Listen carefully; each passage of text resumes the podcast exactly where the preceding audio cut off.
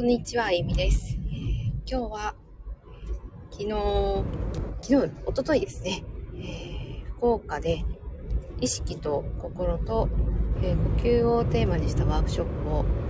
え開催して無事開催が終了したので、えライブしてこの感想を残しておきたいなと思って、えライブをしております。えお越しくださった方は、まあ、そう、延べ人数でいくと、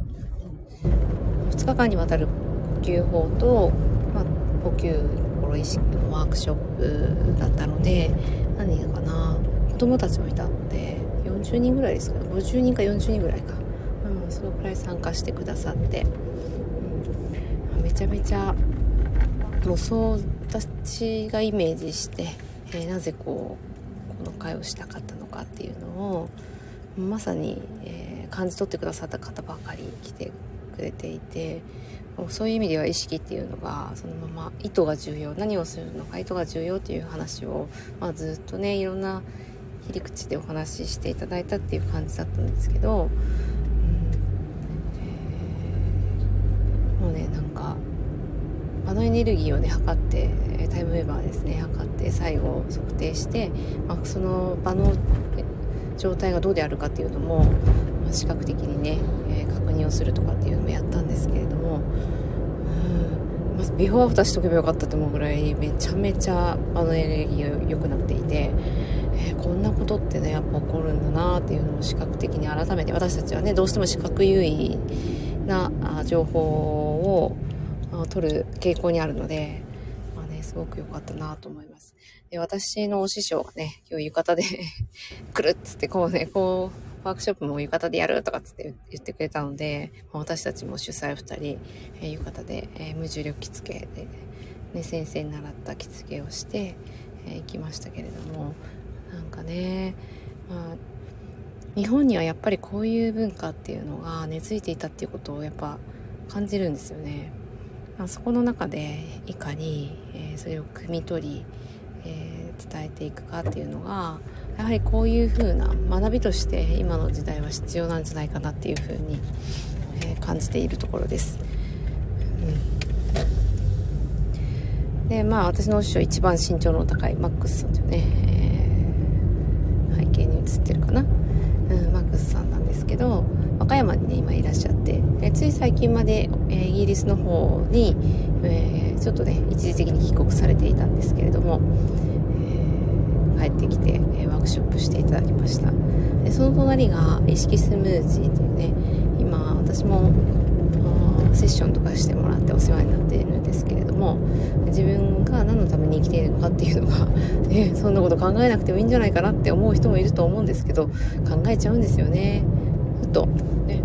だからそこがでも明確になることって結構、まあ、生きやすくなるなって思いますし、えー、にね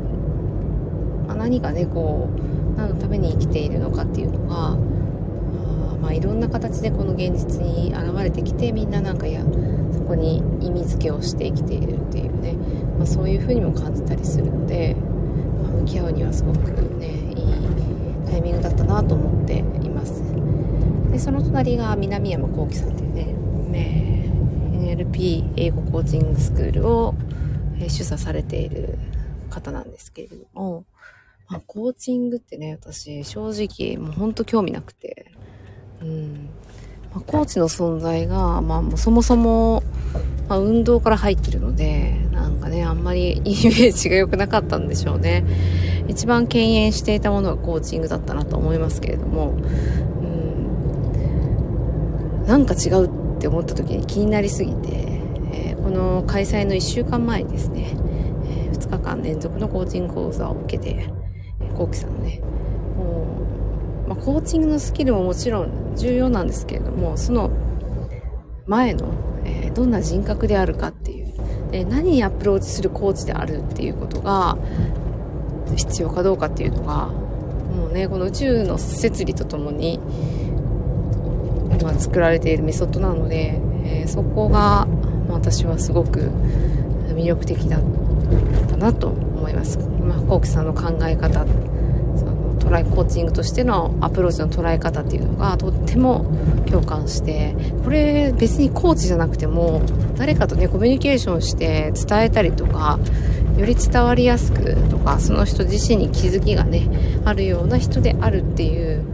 ま、そういうことができるようになるんじゃないかと思って最近は人と会話する時とかミーティングや会議 その時も実はコーチングのそのテキストを、まあ、手元に置いて、まあ、どういったポイントを押さえながら、あ話をしていった方がいいのかとか、そういったのに参考にさせていただいて、なんかね、とても皆さんと話してスムーズだったり、その物事の捉え方が、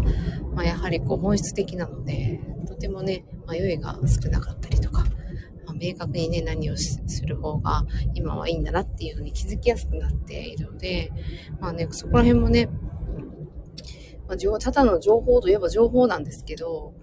でも、その情報を得てどう向き合っていくかというのが、ままたね、この南山さんから学んだコーチングに関しては、とても重要な点で、えー、日々人と関わるときはずっとそれをし続けるとめちゃめちゃこう洗練されてくるんじゃないかと思って、えー、なるべく意識をして、えー、アウトプットして使っていくっていうことをしています。なので、この3人のお話に、最後は意識っていうね、意識スムージーの寺岡由紀さんのお話が加わるんですけれども、うん、もうね、なんかね、この3人が合わさってでこそわかるっていう内容に、えー、今回はコラボのワークショップをしたので、もうね、もうすごい神回だったなって思います。話す予定でなかったこう、スライドも、なんかこう伝えないといけないって、なんか直感的に思われたらしくて、皆さんなんかそういう形で進めてくださって、で、かつ一番最後に、あゆうきさんが、ね、最後指名取りだったんですけれども、なぜかマックスさんとコウキさんの話をこう包括するような内容で、意識の話をして、するようにスライドをもともと作っていたっていうね、すごくなんか、鳥肌立つお話でした。まあ、いろんな気づきがあったんですけど、またここから、えー、私が何ができるのかっていうのも、何のために開催したかもね、このワークショップを経て私が一番なんか確認したところもあって、えー、次はどういうことをしていこうかっていうのも明確に降りてきましたし、えー、計画もね、立てようと思って、えー、今、また企画案をね、考えているところです。えそして、まあ、10月はまた発達の方でですね、ワークショップするんですけど、まあ、こちらももうね、明確にテーマが出てきているので、えー、まあ、組み立てていこうと思っています。来月、再来月は沖縄に、えー、行って、また発達に触れて、えー、自然にも触れて、家族で行くので、えー、ちょっと楽しみです。今日は、もうほっぽり、ほっぽっていた畑をですね、えー、イノシシが入ったぞコールが入ったので、はぁと思って、ヘチマを見に行って、めちゃくちゃ順調に育っていて、もう草もね、もちろんバーって育てたんですけど、それ以上に、まあ、ヘチマがもう例年になく育ってて、えー、もう、むちゃくちゃ汗ダップになりましたけど、半日必死で草草刈りして、で、今から、本当は今日朝からね、デイキャンプで近くのキャンプ場にみんなでね、行って行く予定だったんですけれども、ちょっとね、私は畑に行かせていただいて、えー、子供たちを、おお友達ファミリーと主人に預けて、えー、今から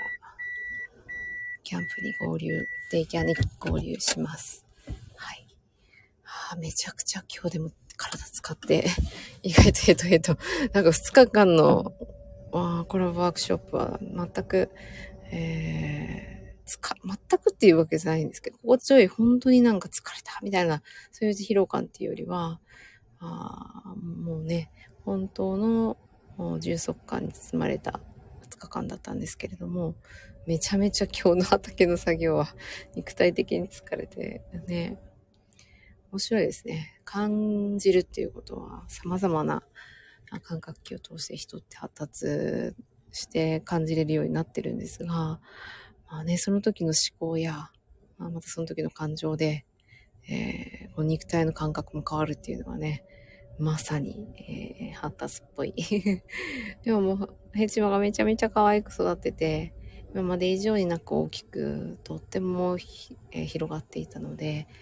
えー、ヘチマ水を取るのが夢なんですね。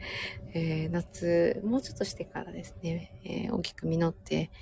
えー、ヘタをピッと切ると、そこからヘチマ水が出てきて、それを一生瓶にギュッて刺して、えー、ちょっと線をして倒れないようにして、えー、一晩で一生ぐらいはね、出るっていうことで、一つの、